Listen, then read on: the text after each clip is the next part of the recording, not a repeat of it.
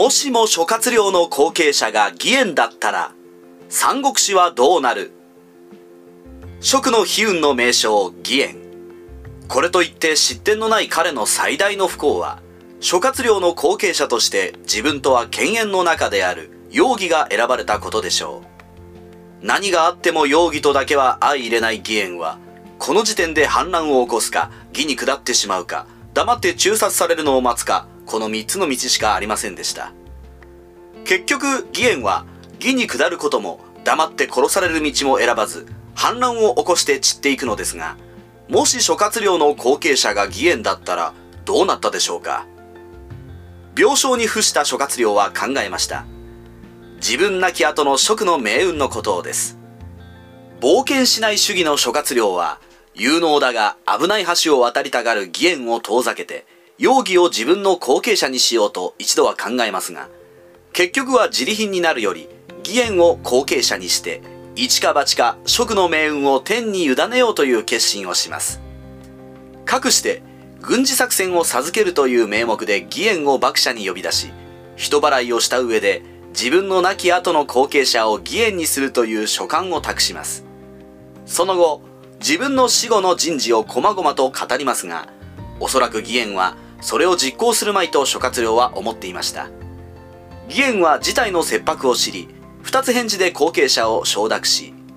恐れながら上昇の筆で、上昇なき後の軍の始末は一切を義援に任す。この一筆をいただけませんか？と念を押します。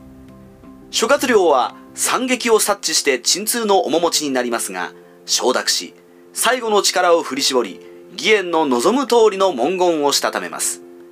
間もなく諸葛亮は既得状態に陥り死去しました。義援はその最後に立ち会うと、伏せてあった兵を入れて諸葛亮の遺言を公開し、自らが職軍を率いることを宣言した後で、容疑を捕らえて処刑しました。もちろん表向きには容疑の死は病死として処理されます。義援による容疑の中殺を越権だと批判する人間もいましたが、義援は諸葛亮から受けた軍の始末の一切を任すという一筆を盾に押し切ります。しかし、全てに対して義援が高圧的かというとそうではありません。生徒に留守番をしている荘園と仲が良い非については怪獣に努めます。つまりは、軍事については義援が握り、内政については非と荘園に任すという両党体制による職の統治を持ちかけたのです。すでに諸葛亮の遺言は義援を後継者にしており、容疑も中殺されている以上、非がここで抗えば、自分の運命も決まったようなものです。大義名分より、職政権の延命を選んだ非は、義援の提案を受け入れます。そして生徒には、諸葛亮の後継者は義援であり、容疑はそれに反したので軍令に照らして切ったという文書を書き送りました。生徒の荘園は意外な展開に不安になりますが、すでに北伐軍を握った義援を認めなければ、取って返されて生徒を落とされるか、あるいは漢中で独立されるかという最悪の選択肢しか存在しません。非の文書では、義援は内政と軍事の両党体制を望んでいるのであり、生徒で独裁者になることはないと書いてあるので、これを受け入れます。非を懐柔することにより、北伐軍を掌握し、堂々と生徒に帰還できることになった義援ですが、そのまま帰還しようとはしませんでした。大きな理由は、諸葛亮を継いだ義援には何らの実績もないことです。北伐失敗の軍を率いて生徒に帰還するのと、何らかの手柄を立てて帰還するのでは、全く相手の心象というのが違います。そこで義援は、諸葛亮の死を大々的に公表すると同時に、諸葛亮の遺言は、自らのムクロを長安城まで持っていき、そこで葬れだったとプロパガンダします。意気消沈していた職軍は奮い立ち、逆に芝居はこれを恐れました。死んだ諸葛亮は絶対不可侵のカリスマに変貌してしまったのです。五条原での持久戦は継続しますが、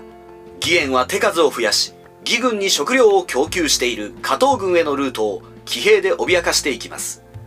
進出鬼没の義援の騎兵隊により、補給が脅かされる義軍は兵数が多い分、補給不足から来る消耗も激しくなってきました。いつまでも出撃を許されない義軍では不満が高まっていきます。義援はさらにプロパガンダを続けます。芝中達は諸葛亮の死に乗ずることもできず今や格下の義援を恐れるばかりの保身に凝り固まった臆病者である。このプロパガンダに義軍では同調する者が増えてゆきました。諸葛亮ならまだしもその後継者の義援ごときを恐れるとは何事か。芝中達は腰抜けであり義軍の権威を貶めている。芝居はこれをなだめようと宋英に直使の派遣を要請しますが宋英にしても強大な諸葛亮ならともかく義援相手に持久戦を続ける芝居を積極的に擁護するのが難しくなっていました。かくして芝居は持久戦を解いて一戦することを部下に約束させられます。これこそ義援の待ちに待った戦災一遇の好機でした。五条原で蜀義両軍は激突し孔明の弔い合戦に燃える蜀軍は義援の指揮もあり義軍を圧倒して散々に撃破しました。芝居は用心深く全ての兵を決戦に投入してはいませんでしたが敗戦の衝撃は残っていた兵士にも確実に波及していました。勢いに乗る義援はさらに五条原を降りて芝居の本体を追撃する構えを見せこれでは支えきれないと見た芝居は退却を決断し長安城へと後退します。